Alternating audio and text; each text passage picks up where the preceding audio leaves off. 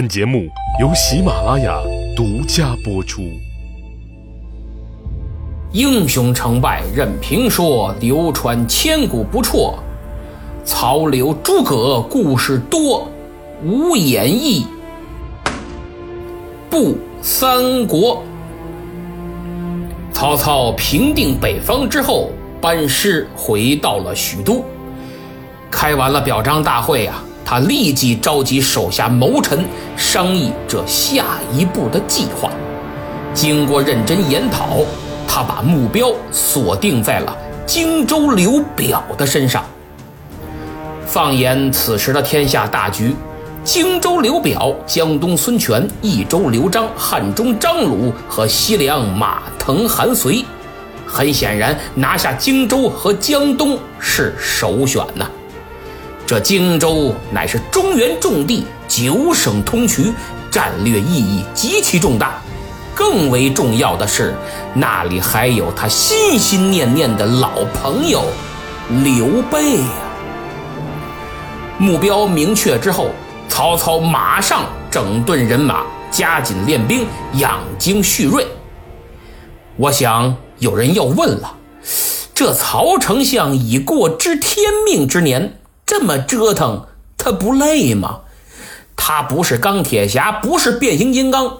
不是吃一条能量棒就能满血复活的金刚葫芦娃呀，他也是肉体凡胎，但他累并快乐着。曹操是嫌自己活得太长吗？他恰恰是懂得人生苦短，壮志未酬，理想未平。在他看来，革命尚未成功，同志仍需努力。如果苍天再能借给他五百年，那真是再好不过了。曹操活得很累，那他时刻想念的刘备同志这几年过得又如何呢？下面，让我们把时光倒转回几年前。话说这刘备汝南兵败之后，投奔了荆州刘表，日子。过得还算滋润，刘表拿他还真当自家兄弟一般，平日里你来我往，喝喝酒，吹吹牛，远离了江湖的打打杀杀，再不用东躲西藏、颠沛流离了。刘备这心呐，舒服了不少。这一日，二人正在刘表府中饮酒，忽然探马来报说，江夏的张武、陈孙造反，掠杀百姓。这里要说明一下，毛版的《三国演义》里是张武，其他几个版本都是张虎。其实张虎也罢，张武也罢，啊，都无所谓，不用纠结，反正就是个死跑龙套的嘛。刘表闻报啊，大吃一惊。刘备赶紧上前：“兄长不必忧虑，看老弟我的。”当下他就率领关羽、张飞、赵云，点齐三万人马，兵发江夏。哎，你不能老在这儿吃白饭呢，关键时刻也得出出力。各位可以看看刘备这次出兵的武将阵容，在后汉三国时期绝对算得上是超豪华了。对付张武、陈孙这样的龙套，说杀鸡用牛刀都算抬举他们了。其实啊，这哥俩也觉得委屈，都在江湖上行走，我们也就为了混口饭吃。你刘备至于带这帮大神级的人物下这种狠手吗？两军阵前，刘备突然被张武所骑的战马呀深深吸引。作为老江湖的刘备，好战马见得太多了，但像这匹马这么英武雄俊的，还真很少见。于是他不由自主地夸了一句：“哎呀！”好漂亮的战马！身旁的赵云一听，主公啊，这马却是好马，嘿，就是不知道他这人本领如何，待我上前会他一百回合。事实证明，赵云想多了，还一百回合呢？一个回合，张武就被挑于马下。紧接着，赵云在马上一欠身，伸手砰，就拉住了这匹马的缰绳。不仅出战得胜，还带着这匹宝马良驹，踏踏踏踏踏踏踏，回到了刘备面前。刘备一看就乐了：“哎呀，子龙啊，你还真是个实在人。”赵云的做法，充分说明了关键时刻能够听懂领导话语中潜在的内涵是多么的重要。这对于在职场上拼杀的同学们来说，绝对是必修课呀。当然，如果领导夸的是美女，呃，就不要轻易上前搭讪了。挨打是小事儿，万一领导怀疑你别有用心，横刀夺爱，那可就弄巧成拙了。这边赵云刚刚表演完毕，那边张飞又催马上前，丈八蛇矛直取陈孙。两位龙套演员连句台词儿都没有啊，就结束了。他们的演艺之旅，江夏叛乱也就此平息。人生有时候就是这样，本打算轰轰烈烈的唱台大戏，结果伴奏的老师们还没准备好呢，您就直接鞠躬下台了。刘备一行人回到荆州，刘表十分高兴啊，大摆庆功宴，接风洗尘，酒至半酣。刘表说道：“这次江夏平叛，全都仰赖兄弟你呀！目前时局不稳，江东孙权、汉中张鲁都时不常的来骚扰边境，哎，实在是让人头疼啊！哎，哥哥，这有什么可忧虑的？”让我二弟云长据守固子城，以拒张鲁；我四弟子龙据三江，以挡孙权；我三弟翼德率兵巡视边境，可保荆州无忧。刘表一听，哎呀，那感情好，他非常高兴啊，心想还是自家兄弟好使啊。可等刘表手下的大将蔡瑁听说了这个战略部署啊，却十分的忧虑。前文书咱们讲了，刘备投靠荆州之时，蔡瑁就提出反对，他非常反感刘备的为人，于是为了阻止这个计划的实施，他马上就找到了自己的姐姐，也就是刘表的夫人蔡氏。让姐姐出面劝阻，万不可如此安排。听到这里呀，您应该明白这蔡瑁到底是什么角色了吧？他不仅仅是刘表手下的水军大都督，更是刘表的七弟，俗称呃小舅子。为了更清楚说明刘表和荆州蔡氏的关系，我们不妨简单回顾一下：东汉末年，黄巾起义，朝廷为了能够尽快平定，便把权力下放到地方，于是各路诸侯八仙过海，各显神通，疗效很快，但副作用也很大。这些人在评判的同时，也趁机跑马圈地，扩充自己的势力，所以才有了军阀割据的局面。刘表正是其中之一。他在稳固荆州地盘的过程中，依靠的就是蔡家在当地的势力。正因如此，蔡瑁姐弟及其家族亲友在刘表面前才有着绝对的。话语权。这次看似蔡瑁反对刘备，其实背后是两派势力的博弈呀。此时刘备深得刘表信任，又立下了战功，不仅其兵权正在扩大，在荆州的威望也日益攀升，而这是蔡瑁所不能接受的。因为他发现刘表此举正是试探性的，要削弱他蔡家的势力和影响力，最终达到摆脱其控制的目的。事实证明，蔡夫人这个女人不寻常，一阵枕边风，直接就把刘表的想法给吹到爪哇国去了。刘备的建议也没了下文，但蔡瑁已经提高的警惕却再也放松不了了。他深深感受到这刘备是个极大的威胁。于是开始动员他姐姐，说服刘表把刘备赶出荆州。可几轮思想工作下来啊，这刘表仍然不置可否。那么过了几天，刘表忽然发现这刘备所乘的战马呀极为雄俊，便夸赞了几句。刘备也很会来事儿，一看哥哥喜欢，那干脆您拿走骑去。刘表一看，哎呦，这可使不得呀，不能夺人所爱呀！哎，兄弟之间岂可见外？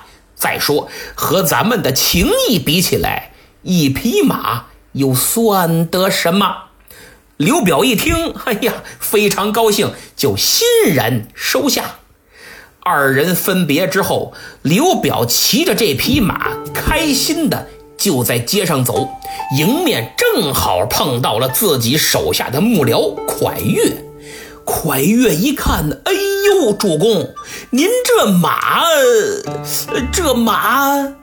他一边说话一边离近了，仔细打量这匹马，看得刘表心里直发毛啊！哎呀，先生，这是还会相马？略知一二。哦，那就烦劳先生给看看此马如何呀？蒯越看的这叫一个仔细呀，还围着转了两圈。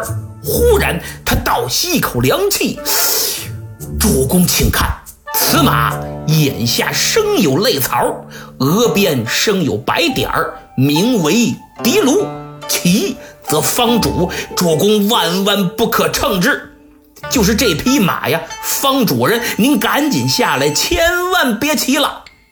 罗贯中老师借蒯越之口说出了这匹战马的名字——的卢。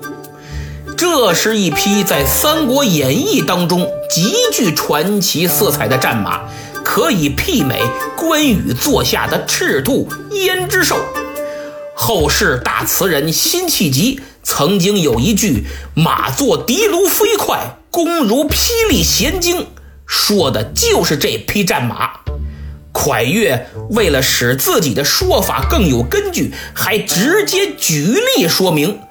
他说：“您看那张武啊，他骑的就是这匹马，结果怎么样？哎，死了，被这匹马给放死了。”看到这儿，我真佩服蒯先生这无厘头的逻辑思维。哼，各位想想，杀张武的是赵云，他的死只因不是赵云的对手，双方实力差太远，跟他骑什么马毫无干系。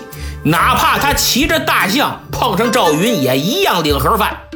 再者说，吕布死的时候骑的还赤兔呢，怎么没人说赤兔方主啊？所以呀，狄卢表示不背这个锅。封建迷信害死马呀！蒯越这一忽悠，刘表心里马上就焦虑了。其实生活中啊，很多人都这样，明知道是无稽之谈，不可信，但从别人嘴里说出来，总觉得还是要忌讳一二。于是找了个借口，他又将战马还给了刘备。刘备倒也没在意，哎，既然大哥不要。那我呀就继续骑着吧。又过了几天，有一次刘备骑着这匹马，被荆州的另一名幕僚伊吉看到了。这伊吉也同样给马相了半天面，也说此马方主公不可骑乘。看来刘表手下的幕僚都是伯乐的传人，个个都是相马高手。刘备同志听完一级的劝说呀。表现出了革命者唯物主义无神论的精神。他说：“死生有命，其马所能方哉？不过一匹战马呀，怎能定人生死呢？”一即看到刘备如此豁达，深深被这种大无畏的革命精神所感染，从此二人经常往来，建立起了深厚的革命友谊。咱们翻回头再说刘表，刚才我讲了，这刘表本想利用刘备来削弱蔡家的势力，但架不住夫人日积月累的劝说，于是。开始动摇了，便把刘备安排到了襄阳下面的新野县。这对刘备来说也不是不能接受，因为他也感受到了蔡瑁姐弟对自己的敌意，所以避一避锋芒也不是个太坏的选择。只是，哎，自己在江湖上逛了这么一大圈儿。从安喜县混到了新野县，兜兜转转，颠沛流离，从起点 又回到了起点，怎不叫人失落呢？可让他万万没想到的是，这新野县将是他腾飞的起点。话说刘县令上任后。治理有方，政令清明，颇有建树，深得民心。但你再有能力，再有本事，这新野县也就是个小池塘，任你有吞云吐雾、行云布雨的功力，也掀不起太大的风浪。日子就这样不咸不淡的过着。此时，曹操正在平定北方，为剿灭袁氏兄弟忙的是不亦乐乎。刘备就建议刘表趁机出兵许都，去抄曹操的老窝。但刘表没有辜负郭嘉对他的判断，他对刘备说：“吾坐据九州足矣，岂可别图？”就是我有这荆州九郡呐，就足够了。要什么自行车啊？还刘备也是干着急，没办法，这毕竟是人家的地盘，人家说了算。皇帝不着急，太监急死了也没用。等曹操占据了北方四周，袁氏兄弟逃亡乌桓，刘表才意识到自己极有可能会成为曹操的下一个打击目标，于是。他又开始焦虑了，哎，还把刘备请到荆州喝酒谈心，言语中透露出自己当初真应该听从你的建议，现在，哎，错失良机，悔之晚矣呀！刘备这个气呀，心想这会儿黄花菜都凉了，我还能说什么呀？我，所以只好随口用一些片儿汤话安慰了几句。说什么？现在天下大乱，这种机会嘛，以后多的是，不急于一时嘛。啊，呃呃，来来来，喝酒，喝干。二人就此继续畅饮，边喝边聊，话题从天下转到了眼下。聊着聊着，刘表突然流下了眼泪。刘备一看，哎呦，哥哥您这怎么了？好好的哭什么呀？是不是遇到什么难事了？有需要用得着兄弟的地方？您尽管开口，切莫见外呀。刘表擦擦眼泪，就诉说了自己的难处。原来这刘表啊，有两个儿子，大公子刘琦是陈氏所生，但这陈氏早已不在了。这刘琦为人忠厚贤良，但性格。过于柔弱，二公子刘琮是蔡氏所生，天性聪慧。刘表说：“我有心废长立幼吧，又碍于礼法；可立长子吧，这手下大权都在蔡氏宗族手里，恐日后生乱。因此，我、我、我，哎，我十分的为难呐。”刘备一听，得，哼，又是接班人的问题。这刘表此时面临着跟袁绍一样的难题，可袁氏兄弟戏于墙、反目成仇的例子，活生生的就在眼前呢。所以刘备赶紧说：“兄长啊，自古废长立幼，乃取乱之道。您要是忧虑蔡氏宗族的势力，可以徐徐削之，就是咱们一点一点的削弱他们的权力。温水煮青蛙，慢慢来。刘备的这个建议呀，确实是为刘表着想，可谁知正是这句话，给自己惹来了杀身祸。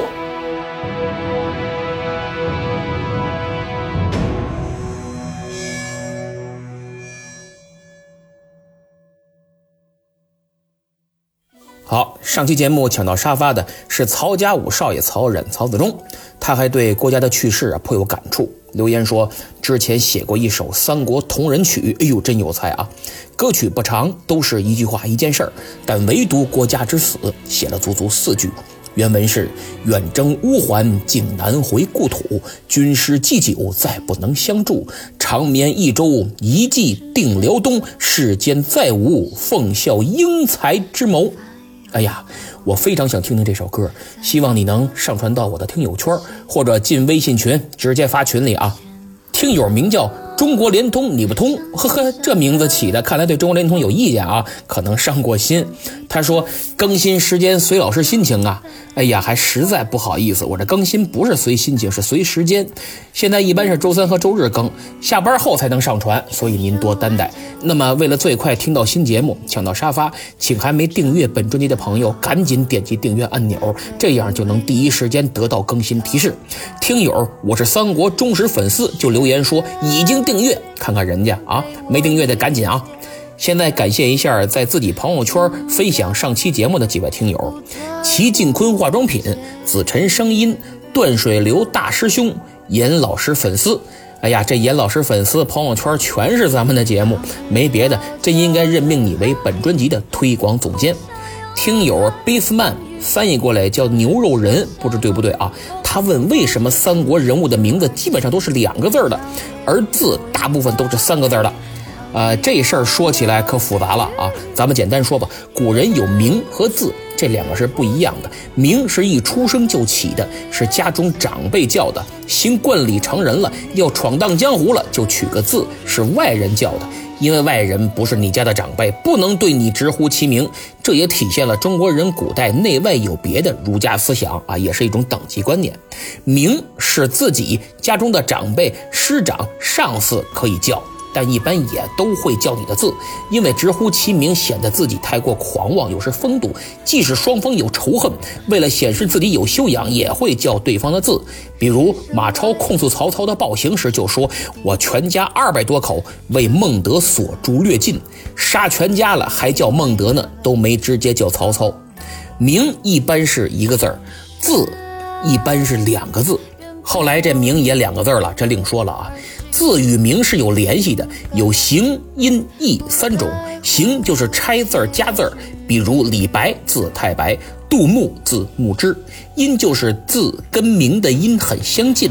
义很复杂，但也很常见，有意思相联系的，比如张飞字翼德，关羽字云长。还有排辈分的，就是你是什么字辈儿的，我是什么字辈儿的，据此就能定谁是谁的长辈。即使你比我年纪小，你也是我长辈。好了好了，咱不说了啊，再说就太长了。听友年年有余，自由自在留言说巧克力很好吃。上上期节目里啊，我推荐了西马精品每日黑巧，还真不错。这位挺捧场，买了一个。今天这期节目我再链接一回这每日黑巧，我就不信半个多月就只能卖出去一个，好歹四万粉丝呢。开个玩笑啊！我这帮着喜马拉雅推点好东西，也算给平台做点贡献，饮水思源嘛。十楼申通基地说：“天空飘来五个字儿，这是七个字儿啊！哦，您这合着没听懂？天空飘来五个字儿是上半句，下半句是这都不是事儿，这不五个字儿吗？这是一个非常流行的网络用语，一般大家都知道，我就没说全。最后呢，说两位要求点名的朋友，一位是自己读书的小孩儿。”另外一位是听友三零五四八四八三七，好，今天就到这儿，别忘了给本期节目点赞。如果觉得不错，请多多分享，特别是在朋友圈转发，本人感激不尽。咱们下次再见。